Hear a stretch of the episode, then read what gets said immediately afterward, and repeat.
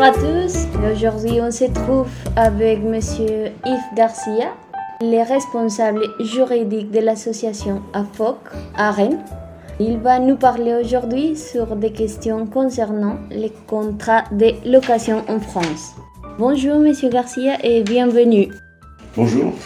Bon, la première question, c'est quelles sont les obligations du locataire et du bailleur dans un contrat de location? Alors, les obligations du bailleur et du locataire sont, je vais vous les résumer, sont assez simples. Pour le bailleur, euh, euh, c'est la mise à disposition d'abord d'un local conforme à la définition d'un logement décent, euh, sa jouissance paisible et l'étage d'entretien qui lui incombe. Voilà. Concernant le locataire, lui, c'est le paiement des loyers, bien sûr, et plus les charges, la souscription d'une assurance habitation qui est obligatoire, et la jouissance en tant que personne, on va dire, raisonnable du logement. Bien sûr, l'entretien euh, et les menus réparations à la charge du locataire. Merci beaucoup. La deuxième question, c'est à quoi sert le dépôt de garantie dans un contrat de location? Un dépôt de garantie euh, sert euh, en cas de défaut de paiement, par exemple, de certains mois, ou euh, de menu réparation à la charge du locataire à la fin du, du contrat. C'est quoi le montant maximum une personne doit payer pour les dépôts de garantie Alors, le montant maximum aujourd'hui est de un mois de loyer. Alors on dit bien de loyer, c'est-à-dire un mois de loyer euh, sans les charges. Voilà. Après que je parte, après que je quitte les logements, et le dépôt de garantie, il doit, et, il doit m'être restitué. Alors, euh, concernant le dépôt de garantie à la fin du bail, euh, il y a ce qu'on appelle un état des lieux de sortie. Euh, qui doit à peu près correspondre euh, à l'état des lieux d'entrée, euh, en faisant attention aussi à, on va dire, à l'usage de l'appartement selon le nombre de mois ou le nombre d'années que le bien a été loué. il doit être restitué normalement sous un mois. Passé ce délai, le bailleur peut avoir une pénalité de 10% du montant du loyer sans les charges euh, par mois calendaire euh, commencé. C'est-à-dire à partir du 1 et du 2, euh, il doit 10% de plus chaque mois. Ça veut dire, si par exemple, je paye un loyer de 600 euros, je quitte le logement le 30 septembre, il doit m'être restitué à plus tard le 30 octobre. Et si j'ai pas la restitution, si par exemple le propriétaire me restitue le dépôt de garantie trois mois après, il doit me payer pour chaque mois de retard les 10% des 600 euros. Ça veut dire 60 euh, euros par mois de retard, c'est ça? Oui, c'est ça.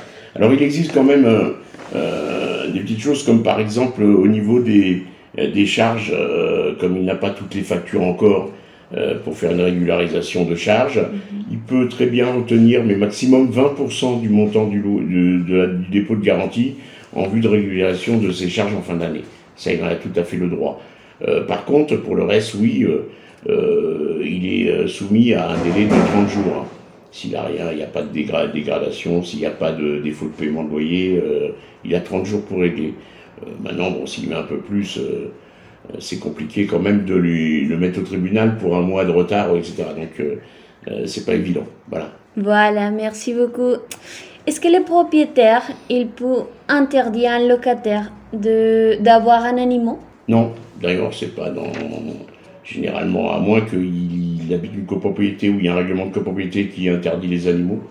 Et encore, euh, euh, non, il ne peut pas interdire euh, l'accès aux animaux dans l'appartement. Parfait, monsieur, merci beaucoup. Et une dernière question. Si je vous donnais congé à mon contrat de location, qu'est-ce que je dois faire? C'est quoi la procédure? Alors il faut euh, prévenir le bailleur en général trois mois avant, euh, par lettre commandée, que vous quittez le logement à telle date. Euh, donc c'est bien un préavis de trois mois. Il existe des exceptions.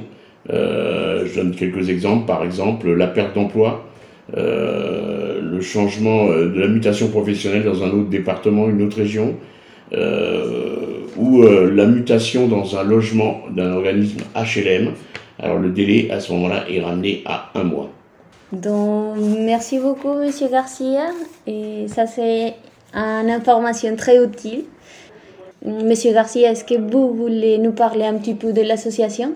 Pour, si les gens, un jour, et ils ont un problème ou ils ont besoin de quelque chose Alors, l'association euh, Force ouvrière consommateur euh, est présente normalement dans chaque département, pratiquement. Il y a à peu près 80, 83 AFOC, y compris euh, en Martinique et La Réunion.